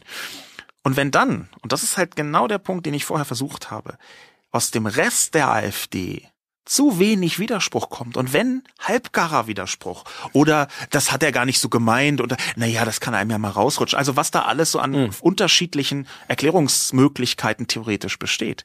Wenn das dann das Symbol ist, man kann zumindest angedeutet eine Todesstrafe für Schwule fordern, oder als witzig gemeinten Zwischenruf reinbringen und niemand ist so richtig bereit, wirklich zu sagen, dass das gar nicht geht, dann sendet das ein Signal. Und es sendet ein Signal der Menschenfeindlichkeit. Und auch das ist für mich ein weiterer Punkt, warum die AfD keine normale Partei ist, sondern diese rote Linie überschritten hat. Auf die aber Gefahr, dass ich rote Linie jetzt zum hundertsten Mal gesagt lass, habe. Lass mich noch ein paar Mal Flatterband sagen. Der, der, aber der Unterschied ist, ich finde das ein gutes Beispiel, weil es natürlich deutlich macht, dass diese auch gesamte AfD zumindest, ich bleib jetzt, wo war Sachsen-Anhalt? Ja. Äh, ich würde jetzt mal auf den Landesverband, aber natürlich äh, reicht da, das ist so ein gutes Beispiel für einen Gift, Tropfen Gift im Wasser. Natürlich, wenn, wenn das akzeptiert ein wird. Ein Tropfen Gift in einem Tropfen Wasser, möchtest du jetzt sagen? Oder ich meine, das ist der größte äh, äh Landes Nein, wodurch alles, wodurch das ganze Wasser nicht trinkbar ist. Ich bin da jetzt, ich bin gerade deiner Meinung. Okay, ah, ich äh, verstehe. Ich weiß nur, aber aber, aber da, das ist doch jetzt keine Frage des journalistischen Umgangs oder einer roten Linie, sondern ich muss doch als Journalist das nur beschreiben und dann, dann darauf vertrauen, dass der, dass das Publikum, das ich es eben zu Ende sagen, ja. die noch nicht einatmen, dass das Publikum das auch liest und feststellt und sagt, das ist ja ungeheuer und bei all meiner Abneigung gegen Angela Merkel, also da kann ich mein Kreuz dann doch nicht machen. Es ist, hilft, es ist doch nicht, nicht jetzt, hilfreicher, stattdessen jetzt. das Ergebnis vorwegzunehmen und den Leuten zu sagen, und deswegen könnt ihr die nicht wählen und deswegen äh, können wir auch mit denen nicht umgehen wie mit einer anderen Partei. Ich muss wir, doch einfach nur journalistisch da arbeiten. Wir sind jetzt wahnsinnig interessanterweise quasi äh, äh, soziodynamisch interessant ähm, Angefangen haben wir mit äh, journalistischen Komplexen, sind dann in politische, dann hm. sind wir in gesellschaftliche und demokratietheoretische Komplexe und dann sind wir über den Schlenker zurück in die Medienbereiche äh, hinein jetzt in persönliche und perspektivische Bereiche. Denn das, was du gerade sagst, ist etwas, ich hoffe, ich verrate jetzt nicht zu viel, wenn wir regelmäßig miteinander zu ganz vielen verschiedenen Themen kommunizieren, zum Beispiel im Chat, wo wir immer wieder auseinander sind. Ja. Dass Ach so, du, jetzt, jetzt weiß ich, wo du hin willst, ja. Dass du sagst, das sind doch so ungeheuerliche Fakten, die kann man einfach hinstellen und die Leute sind von schon alleine total irritiert. Und ich jedes Mal dazu sage und versuche dich auch in diese Richtung so ein bisschen perspektivisch zu drängen, das ist nicht selbsterklärend. Man muss den Menschen als Deutungsangebot auch die explizite Erklärung der Ungeheuerlichkeit mitliefern. Es reicht nicht einfach zu sagen, schaut euch das mal an und zu erwarten, dass die Menschen von alleine die Monstrosität wahrnehmen. Man muss immer sagen, warum ist das schlimm, wie ist das schlimm, auf welche Weise ist Aber das, das schlimm. Aber das funktioniert doch nur, wenn die Leute mir vertrauen. Natürlich funktioniert das nur. Und ich glaube, Aber äh, ich glaube eben, dass wir deswegen auch nicht von dem harten Kern der AfD oder NPD oder sonst wo Pegida reden, sondern von den Leuten drumherum. Ja, weiß ich die auch noch, nicht, wie viele uns ein, noch trauen. Ja, da gibt es noch ein Restvertrauen in vielen Bereichen. Davon würde ich erstmal ausgehen, dass zwar viele Leute Lügenpresse rufen und dass viele Millionen meinetwegen auch ähm, ver äh, verloren sind. Ja, und ich glaube aber, dass die der der der Bereich um diese Millionen herum ja, die Familienmitglieder, die Freunde, die Arbeitskollegen davon, die so ein bisschen denken, hm, was soll ich denn jetzt davon halten? Dass die durchaus noch erreichbar sind. Und das ist zugegebenermaßen optimistisch. Du hast mich ja vorher schon auch als Optimist äh, geoutet. ja, mein, mein gegenwärtiger äh, Standpunkt, was, was diesen Bereich der Gesellschaft angeht, ist, dass ich verzweifelt versuche, Optimist zu bleiben. Und natürlich heißt es in diesem Kontext, Optimist zu sein, dass man glaubt, noch Leute erreichen zu können. Und ich glaube, man kann noch Leute erreichen. Und ich hoffe, dass man noch Leute erreichen kann. Und ich glaube auch, dass das besser funktioniert, wenn man sehr klar macht, wo ist die Grenze? Bis zu welchem Punkt ist es gesellschaftlicher Diskurs und ab welchem Punkt ist es inakzeptabel und nicht mehr im normalen Diskussionsbereich. Na, so wie du es jetzt formulierst, könnte ich es fast unterschreiben. Ja, ich habe einfach meine rote Grenze umschrieben. Das würde ich dann mal Nein, als Punktsieg. Du hast, aber das müssen wir jetzt nicht nochmal diskutieren. ja, du würdest es als Punktsieg. ähm, dass es Positionen, das habe ich aber auch, glaube ich, in der ersten Minute schon gesagt, dass es Positionen gibt, wo ich es auch richtig finde, also man muss es auch immer wieder argumentieren, glaube ich, aber wo man prinzipiell sagt, okay, müssen wir jetzt eigentlich nicht mehr diskutieren, das ist drüber. Äh, das ist keine aber, Frage. Ja, aber du möchtest einfach so tun, als sei die AfD eine Partei, die mit dem einen Bein im, im okayen Bereich und dem anderen Bein im nicht okayen Bereich ja. stehen kann. Und ich glaube, dass das falsch ist. Ich glaube. Weil die noch so tänzelt. Ja, aber die, die tänzelt um die Grenze der Menschenfeindlichkeit und das ist für mich nicht akzeptabel. Und selbst wenn manche Sachen nur halb angedeutet oder nur politisch, strategisch irgendwie, ich glaube, die AfD hat innerhalb der, sagen wir mal, letzten zwei Jahre wir können gerne diskutieren, wann und zu welchen Zeitpunkten, innerhalb der letzten zwei Jahre die Grenze überschritten und damit ihr Recht verloren, von den Medien als normale Partei behandelt zu werden. Mhm. Und ich glaube, dass Journalisten entsprechend handeln und dass sie trotzdem journalistisch korrekt handeln sollen, finde ich völlig in Ordnung. Aber journalistisch korrekt heißt nicht, alle Positionen gleich zu behandeln. Der Typ, der behauptet, die Erde ist eine Hohlwelt und gleichzeitig eine Scheibe, hat nicht das Recht, die gleiche Positionsbehandlung Jetzt zu erfahren. Bist du wieder auf die andere Ebene gewechselt? Ja, sehr geschickt, wie ich finde. Ja, aber das ist ein ganz anderes Thema. Ja, das stimmt. Ähm, sollen wir hier einen Punkt machen? Also dafür spricht, dass wir diese Diskussion ja noch weiterführen werden und dass wir sie auch weiterführen müssen. Ich glaube, das ist genau so ein Gespräch wie bei uns ähm, wo bei uns beiden äh, völlig klar ist, dass wir jetzt nicht in den Verdacht der AfD-Sympathisanten äh, äh, ge ge gehören, dass solche Diskussionen wichtig sind. Ich glaube auch, dass es wichtig ist, dass dort draußen Journalisten darüber diskutieren. Ja, das mhm. passiert. Es gibt ja messbare Folgen. Am 1. Juni diesen Jahres ist mir das allererste Mal aufgefallen, dass Spiegel Online, das Medium, wo ich eine wöchentliche Kolumne habe, dass Spiegel Online nicht mehr von Rechtspopulisten spricht, sondern von Rechtsnationalen oder Rechtsnationalisten. Ich finde das sehr bemerkenswert erstmal. Das finde ich sehr interessant. Da macht man sich also ganz konkrete Gedanken. Ich hätte mir noch gewünscht, dass das transparenter passiert und man sagt, warum. Ich zum Beispiel habe irgendwann aufgehört, Rechtspopulisten als Begriff Begriff zu benutzen. Ist noch gar nicht lange her, es war dieses Jahr irgendwann. Und habe wann immer es sich anbot, von Rechtsextremen oder Rechtsextremisten geschrieben, was, was sich nicht immer durchhalten lässt, interessanterweise. Weil es nicht immer stimmt, vermutlich, oder? Ja, nee, was, also, was heißt nicht stimmt? Ich, ich glaube eben, dass, wenn ein Bein im rechtsextremistischen Lager steht, dass man dann von Rechtsextremisten hm. insgesamt reden kann. Das ist dann wieder eine Definitionsfrage, aber ähm, ist es nicht einfach immer durchzuhalten, weil man, man sagt ja auch nicht bei jedem äh, Artikel über äh, Sigmar Gabriel irgendwo sozialdemokratisch ja. war. Ne? Also da, das, das ist noch ein, ein anderer Punkt dabei.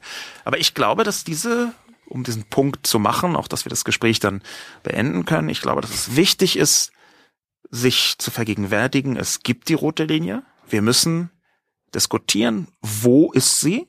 Ich akzeptiere jederzeit Leute, die sagen, na, die AfD hat die rote Linie noch nicht überschritten. Dann sind genau auch die, ich, ich, es gibt sie, aber sie hat sie noch nicht überschritten. Und dann bin ich gerne bereit, auch mit voller Werbe und Emotionalität zu sagen, warum ich glaube, dass sie überschritten worden ist. Aber ich glaube, dass Journalismus auch die Aufgabe hat, in diesem Fall, sich der roten Linie bewusst zu sein und offen und transparent zu zeigen, warum glauben wir, dass diese rote Linie überschritten worden ist. Ab welchem Punkt? Wie sieht der Prozess aus?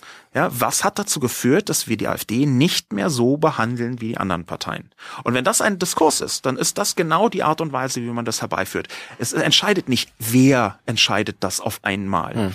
Es ist ein großer, demokratischer, komplizierter, nerviger, arbeitsintensiver, rechercheaufwendiger Prozess, es ist eine Einigung, wo man irgendwann ein gesellschaftliches Gefühl dafür bekommt, welche Positionen sind noch diskutabel und welche nicht mehr. Jetzt hast du ein siebenminütiges Schlusswort gesprochen. Ähm, ich hätte noch so das, das Bedürfnis zu fragen, was wir denn damit anfangen, wenn wir, wenn wir uns darauf geeinigt haben, dass es nicht akzeptabel ist und diese Partei trotzdem mit 20 Prozent in irgendeinem Landtag drin sitzt. Aber das, ähm, Frage ich dich jetzt nicht, weil du sonst wieder ein siebenminütiges Schlusswort sprichst. Nee, nee ganz einfaches. das ist eine andere Diskussion für mich. So, okay. Ähm, eine wichtige, aber leider eine andere. Äh, vielen Dank, ähm, dass wir drüber geredet haben. Ja, ich danke dir. Ähm, wir bedanken uns bei 4000 Hertz, dem Podcast-Label, in deren Studio wieder, wir wieder sitzen durften. Ähm, bedanken uns für Ihr Interesse und sagen ähm, auf Wiedersehen. Auf Wiedersehen. Sagt mal auf Wiedersehen, auf Wiederhören. Tschüss. Wiederhören. Tschüss. Tschüss. Wir sagen Tschüss. Eine Koproduktion von Übermedien und 4000 Hertz 2016.